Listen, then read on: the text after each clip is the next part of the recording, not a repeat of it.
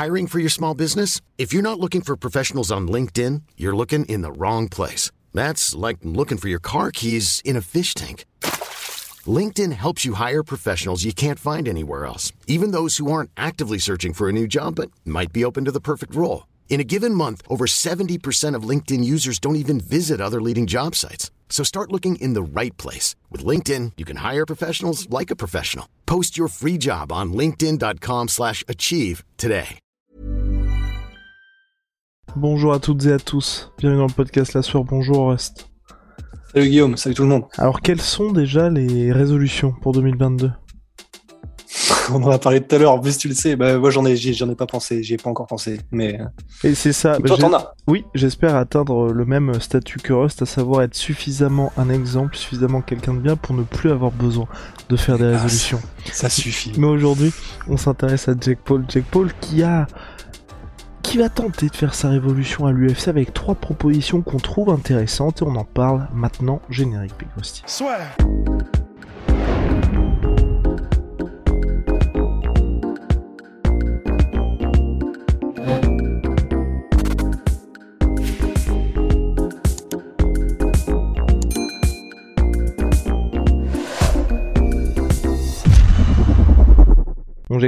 qui a apostrophé Dana White, le président de l'UFC, par un tweet euh, assez long, assez long, que nous avons traduit, que nos équipes ont traduit, bien évidemment, pour les besoins de ce podcast. Euh, trois propositions de la part de Jake Paul. 1. Augmenter le salaire minimum d'un combattant par combat à 50 000 dollars. Il est actuellement de 12 000 dollars par combat. 2. Garantir, bah, je pensais que c'était 10 000, mais apparemment c'est à 12 000 désormais. 2. Garantir aux combattants de l'UFC 50% des revenus annuels de l'organisation. On est pour 2021 à environ 1 milliard, vous inquiétez pas, on parlera de ça très bientôt. 3. Fournir des soins de santé à long terme à tous les combattants. Entre parenthèses, c'est ce qu'écrit Jack Paul, vous avez dit précédemment que les dommages au cerveau font partie du spectacle. Imaginez que la NFL dise cela. Fin de la parenthèse. De nombreux anciens combattants de l'UFC ont déclaré publiquement qu'ils souffraient de lésions cérébrales. Voilà les trois propositions de Jack Paul pour changer, révolutionner un petit peu l'UFC. Moi je trouve que sur le papier c'est très bien, mais bon, faut, faut vivre un petit peu dans le monde des bisounours pour y croire. Qu'en pense Big Rusty? Et surtout, je crois que dans son message, il a donné un ultimatum euh, Cinq à Dana White, 5 jours pour accepter. Donc bon, bah évidemment, naturellement, c'est plus une, une- un coup de pub qu'autre chose, puisque donc évidemment que jamais de la vie, euh, l'UFC n'acceptera quoi que ce soit de la sorte. hein, Jamais de la vie? Mais jamais de la vie.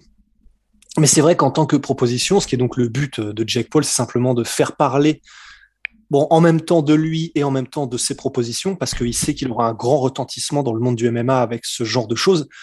Mais au final, euh, ce qui est, euh, ben, ce qui est pas forcément, euh, ce qui est très bien aussi, quoi. Enfin, dire, si ça fait jaser, mais c'est que c'est pour créer un débat et donc que c'est pour le meilleur ensuite, peut-être pour aller vers entre guillemets un monde meilleur pour les combattants, bah tant mieux. Que ce soit Jake Paul ou pas, tant mieux. Enfin, tant que le débat est commencé, c'est l'essentiel. Et alors, ben c'est vrai que pour les différents points, alors pour ce qui est de- du troisième point à propos des dommages au cerveau, je, je ne sais pas si c'est vrai. Je ne sais pas si Dana White a déjà dit euh, ce truc-là, donc je perso je me prononcerai pas là-dessus parce que je ne sais Si, absolument il pas si s'était c'est vrai. déjà exprimé à ce sujet, ouais, c'était il y a pas très très longtemps. Il avait dit ça? il- en fait, il avait, il avait dit ça dans le sens où, effectivement, il était en mode ça fait partie des risques liés au sport. Ouais. Tu vois? Et que, et Oui, en gros, et lui, il avait même ajouté, mais je crois que ça n'avait pas été vérifié par la suite, que il y avait déjà des, je sais plus si c'était une prise en charge ou quoi, mais qu'en gros, les, le personnel de l'UFC étudiait déjà ce sujet-là pour essayer de prendre en charge les combattants. Mais après, je sais pas si actuellement, les combattants sont pris en charge à ce niveau-là. Ok. Bah, en tout cas, c'est intéressant. Bah, c'est vrai que, alors, puis pour le premier point, si on doit les reprendre euh, chacun, ben, c'est vrai que ce serait, ce serait clairement l'idéal. Enfin, c'est sûr que le fait de, de- d'avoir un, un, seuil, un, un, un, prix de départ, un, un salaire de départ par combat qui soit donc de 50 000 dollars, ben, c'est clair que, bon, bah, alors là, ah, je pense que tout le monde, les fans, les combattants, tout le monde serait, euh, serait d'accord et, Sur, non, Et- Rust, et- sur, eh ben moi, je, voilà, je suis pas d'accord avec ça. Surtout les combattants seraient d'accord. Mais, mais sinon, regardez, regardez bien, même si quand vous prenez une carte, quand vous prenez une carte de 12 combats, combien est-ce qu'il y a, on en parlait assez souvent, en fait, non, le, le vrai problème à l'UFC, c'est pour les combattants stars.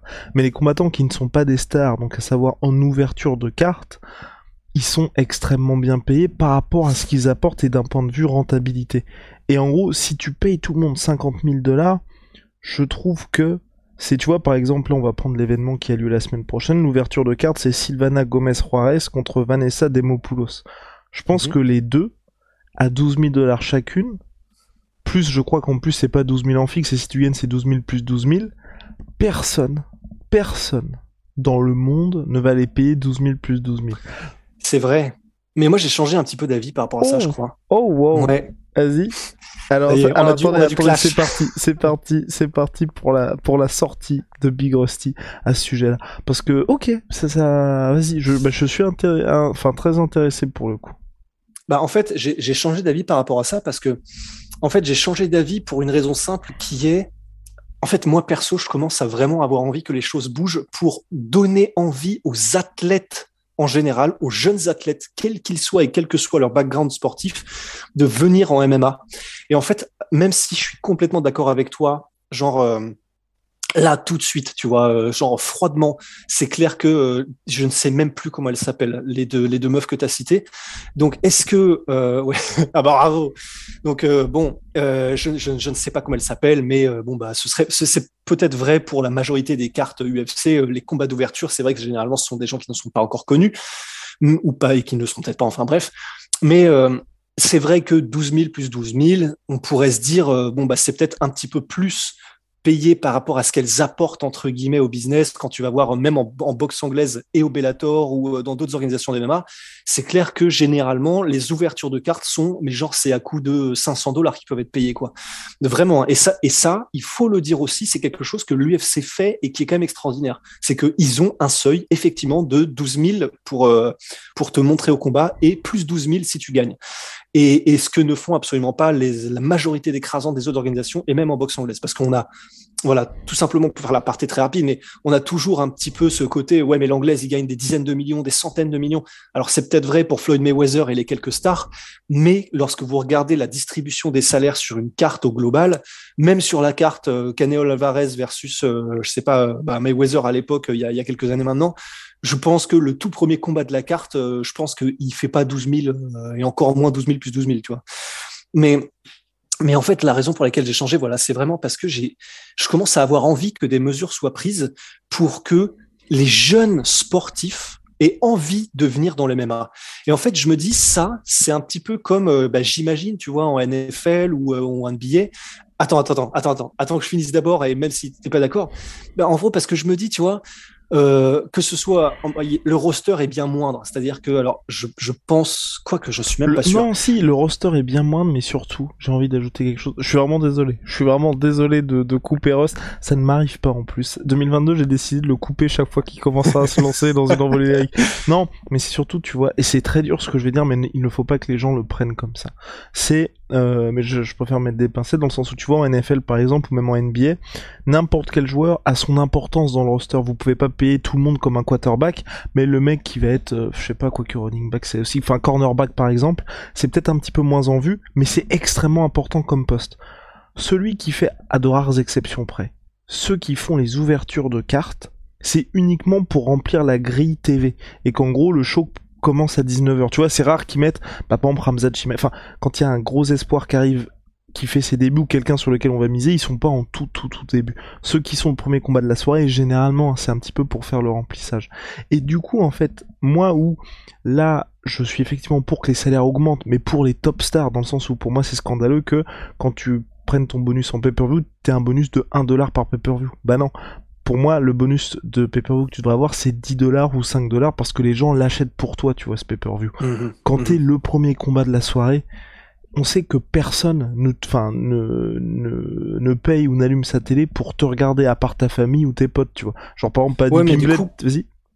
Mais, mais du coup, qu'est-ce que qu'est-ce que tu répondrais si un gars te disait, donc en l'occurrence, mettons que ce soit moi, euh, mais qui te dise au hasard un cornerback euh, qui est genre cinquième remplaçant de l'équipe, ouais, complètement. il est dispensable. Euh, tu trouveras probablement plein de mecs qui ont le même niveau que lui. ça. Personne l'a jamais vu. Ah oui. Et il va être payé des millions. Non, mais dans le sens, pour moi, en fait, ça c'est l'étape qui arrivera en toute fin. Je veux dire, aujourd'hui, euh, en MMA, quand il n'y a pas de syndicat, pas de choses comme ça, la priorité pour moi, c'est que les superstars soient très bien payés, tu vois. Comme pour que ça fasse grimper tout et que tous les bateaux montent avec la Bah, marée. ça, ou tu vois, par exemple, en boxe anglaise, c'est ça qui est marrant, c'est que tu vois, aujourd'hui, il y a personne qui gueule en boxe. Alors qu'on est dans des, une situation où c'est beaucoup plus scandaleux. Quand je dis plus scandaleux, c'est que vous allez avoir, comme l'avait dit Rust, un événement avec Canelo, ça existe toujours aujourd'hui, où le mec, en ouverture de carte, il va être payé 1000 dollars. Alors que mhm. Canelo, lui, va toucher ses 25 millions, tu vois.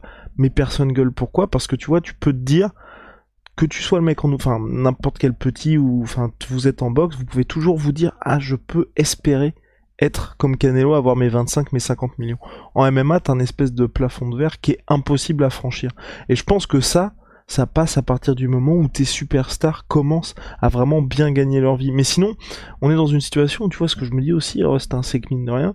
Si, enfin, l'UFC ne pourra augmenter tout le monde que par un syndicat, et si on est dans un délire comme ça, bah, ces combattants-là ne trouveront plus de combat.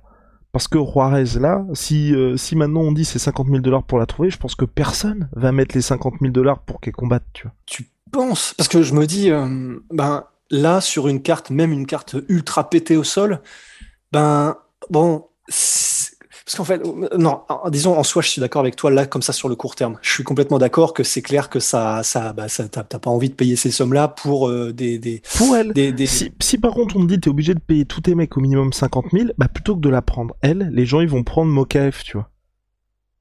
Absolument. Absolument.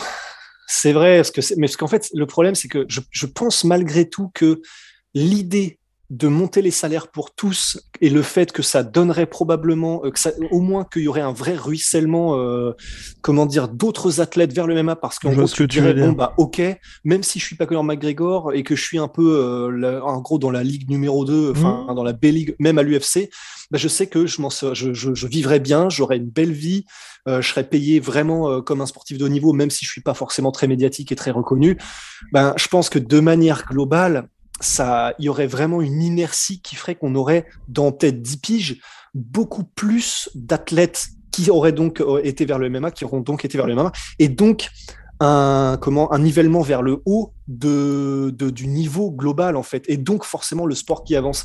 Mais c'est là où c'est chaud, c'est que bah oui, mais le problème c'est que même si ça c'est vrai, alors déjà je sais pas si tu penses que c'est vrai ou pas, mais admettons même que ce soit vrai, bah, effectivement le problème c'est qu'en attendant ça, et donc qu'il y a eu ce nivellement vers le haut qui fait que le sport au global augmente, qui fait que machin, il faut trouver une solution qui soit viable là tout de suite. Et c'est peut-être là où pour toi c'est pas faisable. Ouais, non, mais moi honnêtement ça passera d'abord par les superstars et, et surtout faut que ce soit quelque chose de rentable parce que que ce soit la NFL, la NBA, la NHL et ces autres sports, ils gagnent beaucoup plus de sous parce que on va dire que c'est pas du tout choquant, tu vois, de voir le remplaçant du remplaçant qui touche un salaire minimum qui est à 100 000 dollars. NBA, le salaire minimum, il a plus de 2 millions.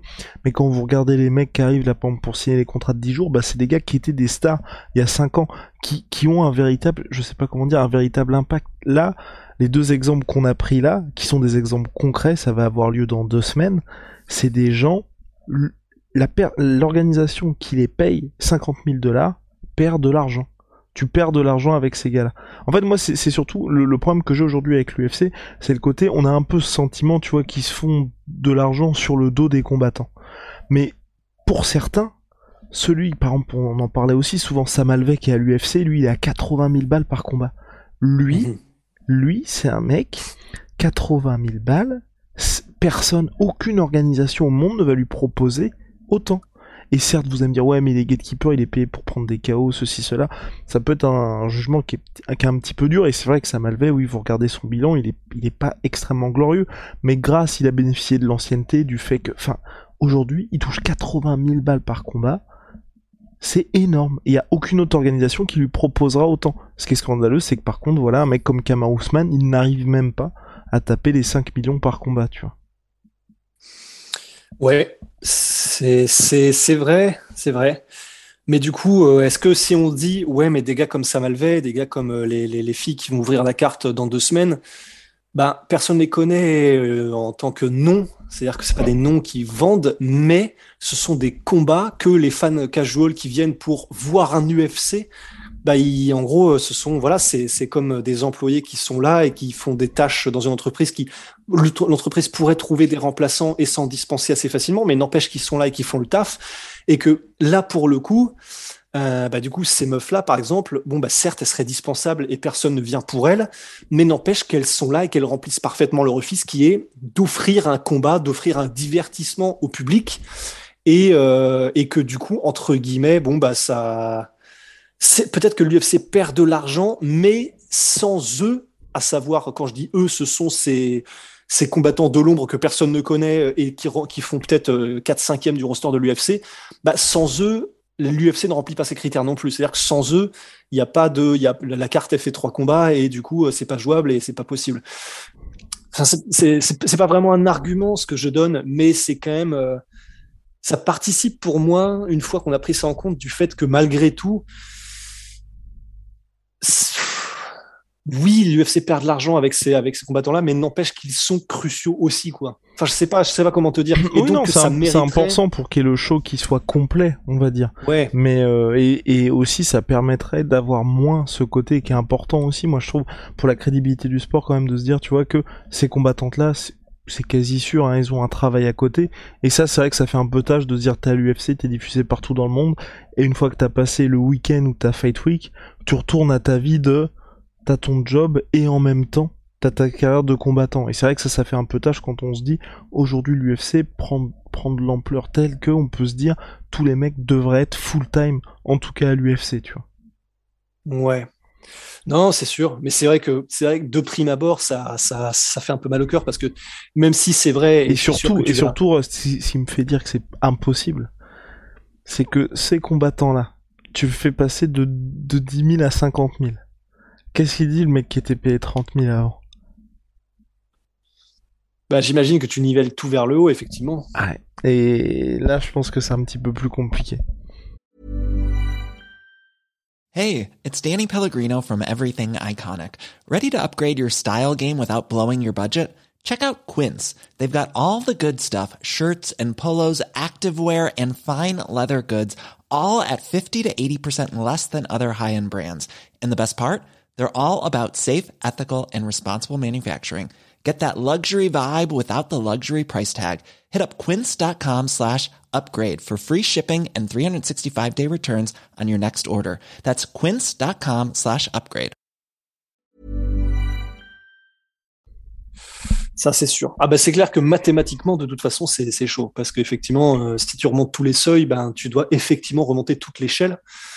Mais, euh, Mais ouais, même si tout ce que tu dis se tient, ça me fait mal au cœur parce que je me dis que le faire euh, et donc probablement que ça passerait en même temps aussi par donner 50%, euh, donner la 50% des bénéfices euh, que fait l'UFC aux combattants, au salaire des combattants. Là, probablement qu'il n'y a pas de problème, tu peux faire ce nivellement vers le haut. C'est-à-dire qu'à mon avis, vu les sommes en jeu, même si c'est pas des sommes de sponsoring de l'ordre de la NFL ou de la NBA, ça reste quand même des très grosses sommes.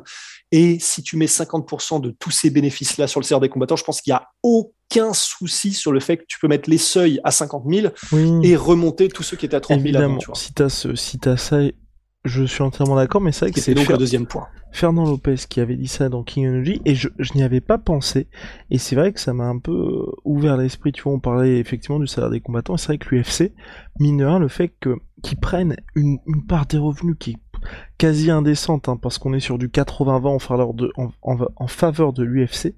Mais c'est vrai que d'un autre côté, ils investissent tellement sur eux, qui fait qu'aujourd'hui, on peut se dire que peu importe, et c'est triste, hein, c'est triste d'un côté parce qu'on se prive d'énormément de, combats et tout, mais le fait que l'UFC investit énormément sur elle-même, ça fait qu'on a une organisation qui a atteint un statut où ils n'ont presque plus besoin de superstars pour réussir à soit se renouveler ou soit continuer à progresser. En boxe anglaise, les promoteurs sont, et c'est un peu moins vrai avec Eddie Horn parce que lui a vraiment réussi ça avec Matchroom, mais les pro, vous pensez promoteurs, ils sont forcément associés à tel ou tel superstar. Et le renouvellement ensuite est extrêmement compliqué parce qu'ils sont un petit peu trop prisonniers de ça. Il n'y a pas ce côté investissement ensuite sur le futur où on va essayer de dénicher une, une, une autre pépite. Et l'UFC a réussi ça, ce qui fait qu'aujourd'hui, enfin, c'est une véritable marque. On regarde aussi pour les combats, mais c'est vrai que l'UFC a réussi à s'affranchir un peu de cela. Et c'est vrai que pour le sport au global, je trouve moi personnellement que c'est assez intéressant. Enfin, regardez par exemple le dernier combat de Jack Paul, ils ont fait 65 000 pay-per-view. C'est un petit peu compliqué. Enfin, et sa, promotion de euh, Most Valuable Promotion, puisqu'il est son propre promoteur, tu vois. Par exemple, Oscar de la Hoya, depuis que Canelo Alvarez est parti, c'est là aussi très compliqué pour lui. Alors que Eddie Hearn, avec Matchroom, il a réussi aussi en ayant les salaires de la boxe anglaise, mais à créer, tu vois, un véritable écosystème au cours de son, autour de son organisation. Et c'est là où moi je trouve que ce que Eddie Hearn fait, c'est hyper intéressant. Avec Rust, on avait regardé il y a pas longtemps euh, les fléchettes, les événements de fléchettes organisés par Matchroom. C'est, euh, bah voilà, c'est la folie, tout simplement. C'est un truc de ouf. Hein. Ça, c'est toi qui m'as fait découvrir. Et c'est vrai que le fait qu'ils aient réussi à faire ça, c'est donc ils viennent de la boxe anglaise. Euh, Eddie Hearn et son père. Et vous allez regarder, alors je sais plus quels étaient les noms des événements, vous tapez, euh, je crois que c'est euh, Corey, euh, Hill, non, euh, William Hill, et probablement avec fléchette darts, et vous allez trouver des événements, je, vraiment, mais je vous jure, c'est vrai, avec une ambiance, tu as l'impression d'être lors d'un Connor versus Brandao à Dublin, pour des fléchettes. C'est un truc de ouf c'était vraiment les mecs, ils sont, ils font leurs trois coups et derrière, tu as des rugissements de foule quand les mecs réussissent à les mettre dans les petits trucs et tout. Mais vraiment, mais je pensais pas voir ça de ma vie un jour, mais tant mieux et bravo à eux. Mais ça, effectivement, c'est un aparté. Mais euh, Ouais, oui, oui, c'est sûr, c'est sûr. L'UFC a créé une marque, a réussi à créer une marque et donc euh, ils sont un peu indépendants. De la même manière que Dana White, avec son Contender Series de Dana White, bon bah c'est clair que c'est Dana White la star et que mais euh, ouais, j'ai quand même tendance à me dire, alors on verra ce que donne le deal ESPN à la fin de leur deal, tu vois, mais lorsqu'il aura expiré. Mais le fait que là, ESPN soit, ils, ils doivent payer l'équivalent de 500 000 pay-per-view à chaque event numéroté. Euh, non, c'est chaque event ou chaque event numéroté? Chaque event numéroté, quand même, quand même. Oui, quand, même. Chaque event numéroté. Euh, et le fait que, ben, on quand il y aura plus Connor, euh, bon, ben, on espère qu'il y aura une autre star qui prendra le relais, mais le relais. Mais si c'est pas le cas, bah, ça va être compliqué pour l'UFC quand même de faire des événements qui passionnent autant les foules. Donc, on avait vu, je crois que la stat, c'était 38%, euh, Connor est responsable de 38% des ventes en pay-per-view de l'année 2021, un truc, un truc comme ça. Et ben voilà, c'est, je, je, ne sais pas si ça pourra trouver un bout de souffle ou pas. Si ça se trouve, non. Et si ça se trouve, ils se débrouilleront très très bien, toujours sans ça, même s'ils n'ont plus des stars de la cabine de Conor McGregor. Mais, euh, mais c'est clair que je me dis, si ce business model-là ne change pas, de toute façon, ils font des trucs de ouf, hein, et que ce soit l'UFC Apex, que ce soit les, les UFC PI à Shanghai, ils ont préparé au Mexique, je crois, un truc comme ça. Ils investissent et ils font grimper le sport qui gagne en crédibilité, c'est clair. Mais c'est vrai que s'il n'y a pas de star, je pense que ça, enfin, ça dépend tellement de, de, de, de, vraiment de superstar pour l'impact qu'a ton sport que en faisant ça et en n'ayant pas ce raisonnement-là, genre sur le, sur le temps long, sur le long terme, bah, ils se privent potentiellement de superstars qui auraient elles-mêmes pu euh, élever le, le, le, sport vers d'encore plus haut, d'encore plus haut de cime. Et c'est ça que je ne comprends pas c'est bon, nous on est euh, deux petits mecs euh, qui, qui ont absolument pas la compréhension de business euh, des, mecs de l'UFC, c'est clair. Tu vois, ils ont une équipe qui, c'est des gros bonnets. On est, on est, on est, on comprend rien hein, par rapport à eux, c'est sûr. N'empêche qu'on peut pas s'empêcher de poser des questions, de se poser des questions quoi. J'aimerais bien savoir quel est leur plan sur les stars, le fait que du coup ce modèle-là probablement on en produira beaucoup moins que ce qu'il pourrait en produire s'il se donnait les moyens. Et c'est ça que j'ai un peu de mal à comprendre moi perso. Hmm. Mais est-ce est-ce vraiment le cas, Rust? Je pense qu'honnêtement, aujourd'hui, hein, le... ça ne produit pas, ça pourrait difficilement, à mon avis, produire plus de stars. Je pense qu'aujourd'hui, la vraie question, c'est est-ce que les stars sont plus actifs plus actives ou pas? Mais qu'au niveau de la production de superstars, l'UFC est vraiment à, un niveau où rares même sont, tu vois, les stars qui atteignent un certain statut au point de se dire on arrête de combattre parce qu'un Israël Adesanya, jamais une seule fois on l'a entendu se plaindre par rapport à ça et le gars restait extrêmement actif. Les cas qu'on a en tête, ce sont plutôt des situations où les gars commencent à se poser la question de se dire il me reste plus beaucoup de temps, comment est-ce que je fais pour récupérer le plus d'argent en combattant le moins possible John Jones qui a déjà 34 ans, Jorge Masvidal qui a je crois 36 ans, et Conor McGregor qui lui bah il a atteint un stade où c'est vrai qu'on pourrait presque dire qu'il est plus grand que l'organisation, donc c'est vraiment des cas bien particuliers. Mais sinon tu vois quand... Vas-y ben ouais, c'est vrai. Regarde même Kamar Ousmane. Kamar Ousmane, on l'entend plus du tout se plaindre. Hein.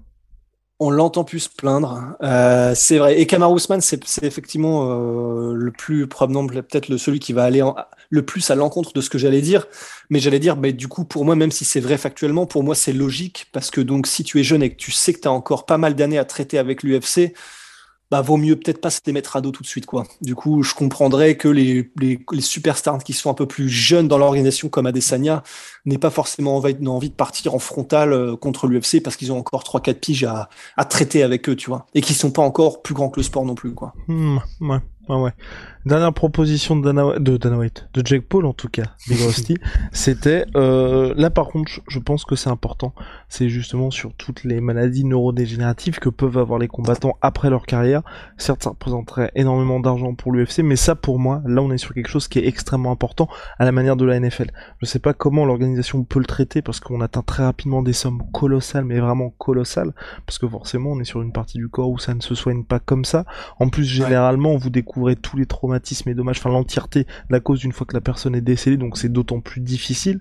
Mais c'est vrai que pour moi c'est quelque chose d'extrêmement important. Mais là aussi, vous regardez par exemple ce qui est fait en France avec le rugby ou dans d'autres sports, c'est très très touchy comme euh, comme sujet parce que ça fait globalement partie du sport. Vous savez qu'en faisant du, du, MMA, des sports de combat, vous avez à voir, il y a énormément de risques bah, que forcément vous preniez des coups à la tête et qu'ensuite vous en payez euh, le prix malheureusement.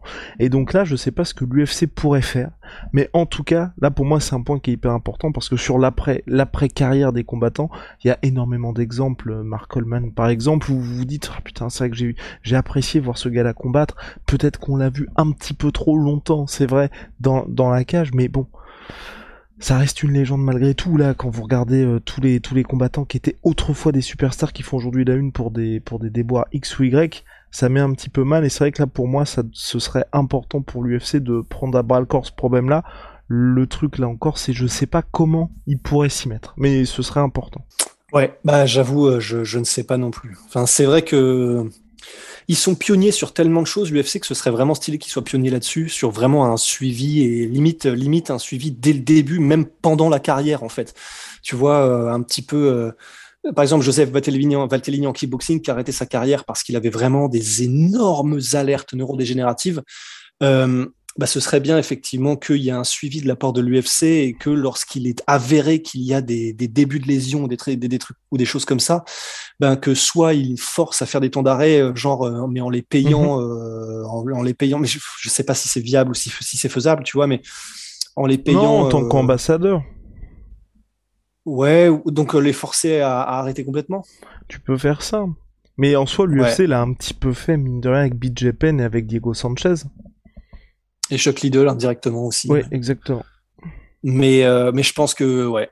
Après, c'est vrai que eux, c'était entre guillemets déjà presque trop tard. Enfin, c'est pas de la faute de l'UFC, ça, c'est. Mais, euh, mais ouais, eux, c'était déjà trop tard. En fait, pour être tout à fait honnête, je ne sais pas exactement. Sur ce, sur ce point-là, tout ce qu'on pourrait dire, je pense, c'est ben oui, c'est clair que ce serait vraiment l'idéal d'avoir euh, d'avoir une attention portée particulière à ces problèmes-là qui sont, ben, c'est la vie euh, des combattants. Mais je ne sais pas exactement comment l'UFC pourrait s'y prendre. C'est vrai qu'il faudrait qu'on, enfin en tout cas pour ma part, que j'y réfléchisse peut-être un peu plus en, en profondeur, parce que là, brûle pour point comme ça, je n'aurais peut-être pas de, de, réflexion qui serait vraiment euh, structuré là-dessus et sur ce sujet qui est pourtant d'importance. Déjà, ce qui est sûr, c'est qu'il y a maintenant il y a de plus en plus de protocoles qui sont mis en place, qui serait bien aussi. C'est vrai qu'ils soient respectés à la lettre. On, sait qu'à chaque fois qu'il y a les euh, suspensions de la commission athlétique du Nevada, c'est par exemple six mois quand il y a quelqu'un qui s'est pris un gros chaos, avec deux mois ensuite euh, d'entraînement sans se prendre de coups, on sait que les combattants ne respectent pas toujours ça. Donc tu vois quelque chose qui soit déjà énormément respecté de ce côté-là, je pense que ça pourrait bien aider. Ou euh, c'était quoi? C'était Michael Bisping, je me souviens, qui avait euh, combattu contre Kelvin Gastelum trois semaines seulement après le combat contre Georges Saint-Pierre. Certes, il s'était pas fait mettre KO, mais c'était quand même pris un knockdown par Georges Saint-Pierre. Et il s'était ensuite pris un KO contre Kelvin Gastelum. Il avait même failli perdre littéralement la vue puisqu'il était déjà aveugle d'un œil. Là, c'était le deuxième qu'il a failli perdre juste après le KO contre Kelvin Gastelum. Il a même dû arrêter sa carrière juste après ça. Donc euh, c'est vrai que tu vois, s'il y avait déjà un truc au global comme ça qui était suivi dans l'encadrement, comme tu l'as dit, ce serait pas mal. C'est clair. Allez, bref, à suivre Big Rusty, Big Shadow, My Sweet Pea, My Sweet Protein. 38% sur tout My Protein avec le code de la sueur, Venom, sponsor de l'UFC, sponsor de la sueur. Wow, ya. C'est moi ou ma